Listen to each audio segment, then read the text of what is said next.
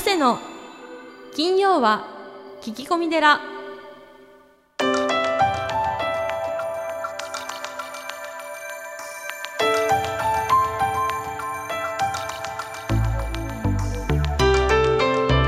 ようこそ架空のテラスタジオにお送りする長谷の金曜は聞き込み寺。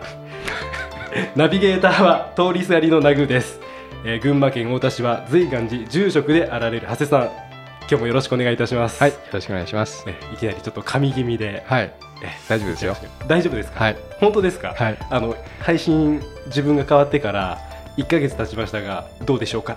いいんじゃないですかね。楽しいですよね。本当ですか、はい。なんかそう言っていただけるとありがたいですけどえ本心なのかが僕はいや、本心で、本心ですありがとうございますはい。えーじゃあですね、まあ、あの7月の4日配信分ということなんですけど、はい。まあ、七夕が近づいてきましたさ、はい。どうですか？あのなんか七夕といって何かありますか？あのーはい。いつも毎年恒例なんですけど、はいはい。えー保育園でね七夕祭りというのをやっています。どんな風な感じになるんですか？あの朝ねこう、は登園するときに、ええ。えーお父さんお母さんと一緒にこう登園するんですけどその時にこう竹の、はい。うん七夕をこう園庭にねはい。こう作っておいて、お父さんお母さんとこう願い事を書いて、はい。一緒に短冊を吊るして、ははい、どんな風なこと書くんですね子供たちって。あれですよねやっぱり、はい。あのー一緒ですよ。え一緒っていうと？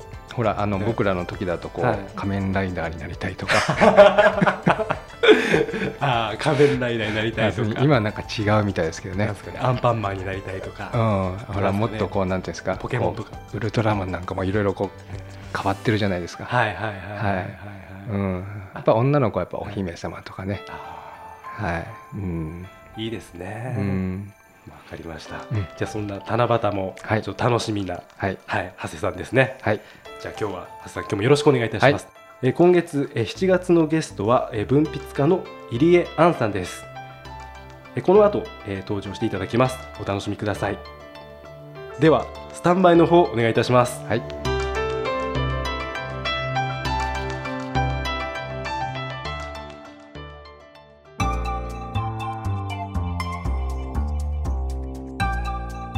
長谷の金曜は聞き込みだ。7月はこの方に来ていただきました。文筆家の入江杏さんです。よろしくお願いします。あよろしくお願いします。こんにちは。えー簡単にプロフィールの方を、はい。えーご紹介させていただきます、はい。入江杏さん国際キリスト教大学卒業。イギリスの大学で教鞭を取るなど10年に近い海外生活の後帰国。2000年12月31日未明うん。世田谷事件に遭遇し妹一家4人を失う。うん。その後犯罪被害からの回復自助とグリーフケアに取り組みながら絵本創作と読み聞かせ活動に従事されています。また時効撤廃活動に関わり自死問題にも積極的に関わっておられます。著書に絵本ずっとつながっているよ子熊のミシュカのお話この悲しみの意味を知ることができるならなどがあります。はい、よろしくお願いします。あこちらこそよろしくお願いします。あの私もですね非常にあのお会いしたいなと思いまして今回あのゲストにお呼びさせていただいたんですけれども、一番最初にですねやはりあの、えー20世紀の最後の日にですね、はい。えー隣に住んでいたえ実の妹さん夫はい。婦が世田谷事件に遭遇されたとええ。いうことですけれども、はい。その時のおこう思いというのはいかがなものだったんでしょうか？そうですね。はい、あのうん今年で14年になります。まだ事件は未解決ですし、えそしてあのえっと事件というと私はあの妹一家というと私は姉の立場になるんですね。えはいあの一家4人が亡くなってしまったんですけれどもその一家の、まあ、お母さんだったやっちゃんっていつも呼んでたんですけれども、それが私の2つ下の妹です。うんでその妹とやっちゃんの旦那さんのみきおさんとみきおさんとやっちゃんの子供である8歳のニーナちゃんと6歳のれいちゃんが亡くなってしまったと。うんであの家があの2世帯住宅だったんですけれども、はいですから敷地内は同じだったんですが中はあのつながってなくてですごくあの防音設備をしっかり考えてくれたのがみきおさんだったんですね。うん。2つの家族が仲良くずっと暮らしていけるようにっていうふうに考えてくれたんですけどはい。なんかそういうふうに考えてくれた気持ちがかえってあだになったっていうかうん。それであの事件の時にきっと最後の時にねお姉ちゃま助けてって何度も言ったかもしれないのにうん。助けてあげられなかったって思うその本当に自責の念っていうかうん。初めになんかこういう話をしだしたっていうのはそのもうとにかく自責自責の念と、うん、それが大きかったですね。それあのー第一発見者のですね、うん。お母様のショックというのは、もちろんあの入江さんもそうですけれども、多分想像を絶するものがうん。あったと思うんですけれども、あの書籍の中でですね、うん。うん。こう涙も出なかったと、ああ、えーありましたけれどもその後こうお母様は、うん、あのーどのようにお過ごしになられたんでしょうかね？母はね、あのー母亡くなったんですけれども、ええ。えーと2011年に母は亡くなったんですが亡くなる最晩年の2年は本当に失明してしまったっていうかうん。目の光を失ってしまったんですね。もともと目は弱かったんですけれどもあのやっぱり見てはならないものを見てしまったと、うん。まあ、母だけが最後4人の亡骸にこう抱き上げたりあの母があの中をねあの部屋はねとても荒らされてたんです。ただしあの何かその事件であの、まあ、さ一番最近書いたあの岩波ジュニア陳書の中にも書きましたけれどもあの若い人に読んでもらおうと思って書いた本なんですがあの本当にそんな血があったりとかってそういうんじゃないんですねそういう状況じゃなかったんですけどとにかく入った途端に部屋中が荒らされてるっていう何かもう異様な様子でした。でその中をあの母がこう分け入って4人を全部こう抱き上げた。あのその時からもう母はあのリウマチですごい時々は起きられないくらい体が弱かったのに全員を抱き上げてそしてまあ本当にそれから、うんまあ、そういうものを見てしまった。私たちはねそれも良かったか悪かったか後でいろいろ考えるんですけど、え夫があの見ない見るな行くなって言ってその4人の亡骸を見ないですぐにもう警察に連絡してるんです。でその時に私とあの夫の間にはあの中学1年の息子がいましたから息子と私と、まあ、夫は見てないですね。異様な様子とあ何か倒れてる人の人影っていうのを見ただけになってるんですけれども母だけは全員を抱き上げてますのでそれはすごく心の負担になったんじゃないかなと思います。あのー入江さんのですね、うん。こう大切な家族を失った喪失感うん。またあの状況の特殊性うん。異常性、うん。えーまあ、悲しみの中から旦那様にですねとても助けられたというふうに書籍の中にこう、うん。述回されてますけれども、えーこう大事故とかですね大変なあの凶悪犯罪にこう巻き込まれたうん。時のこの人のハイグリーフっていうんですかね、え複雑化されたーはいつらえー辛さですね。えーはい、それはこううーんどのようにこうなんていうんですかね評価していくというか評価していかないというかそうですね。やっぱり今でも悲しいですよ。思い出すと。うんただあとね、やっぱりそのハイグリーフって言いましたけど、妹たち4人の殺人という暴力で理不尽に奪われたわけです。はい。それもあんなに小さい子まで、うん。そして今でもその動機もわからないし、未解決であるっていうことで、何かこうまあスティグマって言いますか、はい。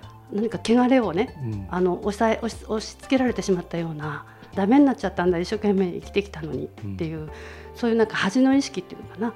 そういうのも初めはあったしやっぱく悔しかったなんとか妹たちの名誉を回復してあげたかったしそしてあと夫の家族にも申し訳なかったしあの息子にも申し訳なかったしでそういう思いもありましたよね。だからあの純粋な悲しみというだけでなくなんか理不尽なものへの怒りとか社会への不信とかそういったものもあったんだと思います。あの夫への感謝っていうのは、まあ、そういった私のその思いもあのもちろん夫ももう当然その理不尽さにはものすごく怒ってたと思うけれどもあの私の心の中の健やかさっていうのをずっと信じ続けてくれた。うん。だから何かそういう、まあ、私たち結局カウンセラーとかおあのごめんなさい宗教家にも頼ることなく、あの家族で、まあ、自自助という形になるんでしょうね。決してその自助だけが正しい方法だと私は今思ってないですけれども、まあ、自助努力によってっていうのはもう夫の存在なくしては考えられませんでした。うん。こう旦那様がですね、うん。こう非常にあのこうサポートになったという、うん。その一番はどんなことだったんですか？うん、サポートっていうか、まあ、ええ。夫は自分の好きなことを仕事にした人だったので、え夫はもう自分の夢があったわけですよ。そしてそれがあのこういう事件でついえてしまったけれども、それに対してあのあれほどそうやって仕事に熱心だった夫が事件後半年全く仕事をしないでそばにいてくれた、えうん。そしてなかなかできないことだと思うんですけどね。ね。そしてまたその後仕事開始して亡くなったのは2010年に60であの還暦を超えて迎えた途端に亡くなってしまったんですけど、うん行ったその日まで本当に元気 に見えて若々しい人でしたけれどもうーんまたその仕事再開してから同じように頑張るよと、うん、なんか好きなこともう一度やるんだっていう気持ちを持ち続けていた人だったですね。そして私に対しては、まあ、ママはあの僕が選んだ人だから本当に健やかな人なんだよと明るい人なんだよ楽しいんだよって言ってくれた、うん、でまあそれをいつも言い続けてくれた。ただそれだけですけど、うん。うん、ただそれだけですね。うん。でもそれが本当にありがたかったです。あ力だったんですね。うん。うん。ありがとうございます。あのー入江さんがですね、こう遺族の悲しみはうん。つながること、うんえー関わること、うん。あと巡り合うこと、うん。それなしには癒されないとおっしゃってますけれども、うんはい、それは、ああまあねそうなんですね。え。あのいろいろとそのうんこういう犯罪の被害とかに遭うとこうなんとか守ってあげたいっていろいろとその支援団体の方とか、うん。まあ、まず警察の方とかも思うかもしれないしそのうんそうすると逆にね守ってあげようとするたあまりにえうん。こうこう遮断してしまうというかな。過保護になってしまう過保護っていう言い方はおかしいんですけど、え遮断してしまう辛い思いするから外に出ない方がいいっていうと逆につながりが途切れてしまううん。ことがあると思うんですよ。そうで。すね。うん、でまたもともとのつながりがまたこういう時にこうなんでしょうね。あのうまくこじれてしまったりとか、うん。そういうこともかつての縁がですね結ばれていた縁がこじれてしまうってこともあるかもしれない。だけどまあそれはそれなりにもうこじれたものはこじれたままにうん。新たな縁を結ぶといううん。形で関わっていくつながっていくあ新しい出会いによって励まされることってあると思うのであのなんでしょうね。あの本当に悲しみだけに取り込められてしまわないようにできる限りまあそれは急には難しいかもしれないんですけれども特に若い人にはいろんな出会いあのいろんな機会いろんな多様性いろんなチャンスが持てるようにあのそれは支援ししてあのあげたいなっていう思う気持ちですね。うんうん、どのぐらいこう時間的にはかかったんですか？ああそういうふうになるために、はいはい。うん、あのね私結構こうのん絵本を初めて出すう、ええ自分で自分のこういうふうに、うんあのオープンにというかあの公につながるのにあの七回忌がこの本が出ましたかあら6年かかりました。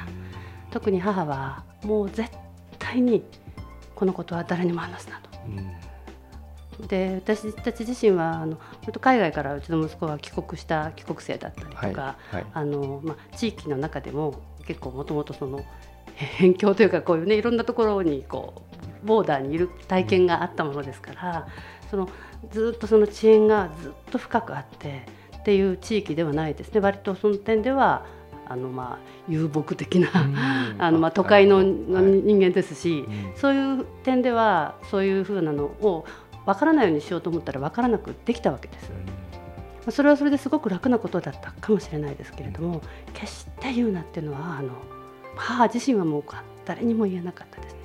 もうお友達との縁も切ってしまうっていう感じになってしまって家族と本当に限られた親族だけってなってしまって。でも私はその母のやはりそのまあその母の気持ちも今亡くなってみると一層わかるんですけれどもそういうつながりの貧困というかつながりの貧しさっていうのは本当にあの孤立しやすいなと。あのまあ、母はまあ年を取ってますけれども、ましてや若い人ならば、つながりの貧困を招いてしまったら、本当にそれは苦しいことになるだろうなと思いますね。ですから母に背いてっていうか、私割とその意味ではあのやっぱり母にあのいい子でいたい長女でしたからうんいいお姉さんでいたいとか母の期待に応えたいとか、うん、母が言うようにいい旦那さんと結婚してなんとかいいお家を建ててとかなんかいつも成績だって悪くないようにしたいやとか思ってたんだけど、母にはもう背いてっていうんじゃないけどもう違うんだよおばあちゃん私は違うんだよって思ってこれはやっぱりオープンにするんだよっていうことであの自分が本を書いたりこうやって語ったりとか、うん。その時にすごくあの背中を押してくれたのはあの夫と息子ですから、あの入江杏っていうのはペンネームなんですけどあのニーナちゃんとレイちゃんの名前を組み合わせて考えて新しい名前だよって名前つけてくれたのは息子だしいいじゃないママって言ってくれたのは夫だしっていうことです。あの書籍の中でですね、あのこうお墓に納骨した時に、うん、初めてそのお母様がですね、うん、こう泣いたと。あ人前で泣いたと、えーいうふうにありましたけどやはりこうずっと心の中で我慢してたんでしょうかね。わからない。あの母の本当に悲しみに関しては私もだんだんあの母もあの私と同じぐらいの年にあの私の父を亡くしてるわけです。まあ、未亡人なんていうこともちょっとなんか古臭く聞こえる言葉になりましたけれども、そういうふうになってうん今母の気持ちを思うとうん我慢していたっていうのかもう涙も枯れたっていうのは母は言ってましたね。うんあんまり辛いと涙が出ないんだなってうんその本当に目に見えない涙をいつも母はな流してたんだなってありがとうございます。えーそれではあー時間になりましたので、えー今週はあーこれで終わらせていただきます。またあー来週もよろしくお願いいたします。こちらこそよろしくお願いします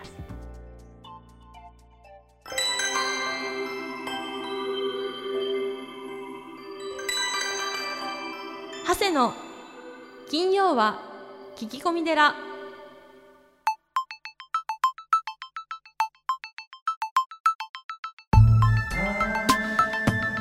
長谷の金曜は聞き込み寺。いかがでしたか？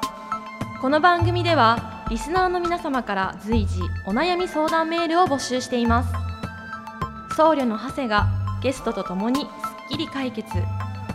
メッセージは随願寺のホームページ内よりお悩み相談メニューをクリック URL は www. 随願寺 .com www. 随願寺 .com ですそれではまた次回も未知なるテラスタジオで合唱